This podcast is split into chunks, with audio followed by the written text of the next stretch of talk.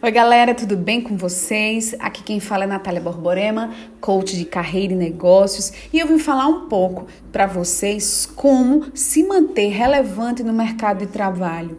E aí eu trago hoje um tema muito importante, que é para vocês entenderem de fato como é que se constrói uma carreira nesse processo pós-pandemia, não só pós-pandemia, mas que vai fazer você cada vez mais procurar se atualizar e estar sempre em congruência aquele match, que a gente chama match profissional, da, da sua vida com o propósito e o mercado.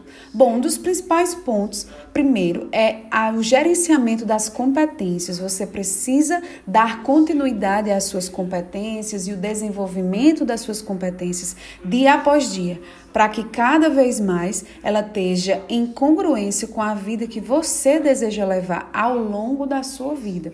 Lembrando, é um planejamento contínuo. Uma hora você vai e replaneja, outra hora você volta, outra hora você volta e aí sucessivamente. Outro ponto muito importante é o propósito. Que tipo de propósito você deseja deixar de legado para que aquilo seja de fato impactante na sua vida, tá?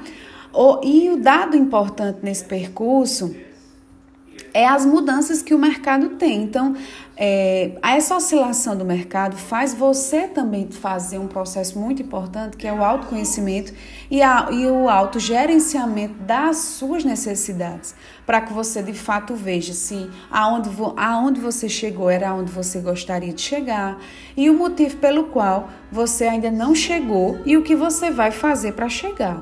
E aquele velho planejamento e replanejamento da sua carreira, que é muito importante.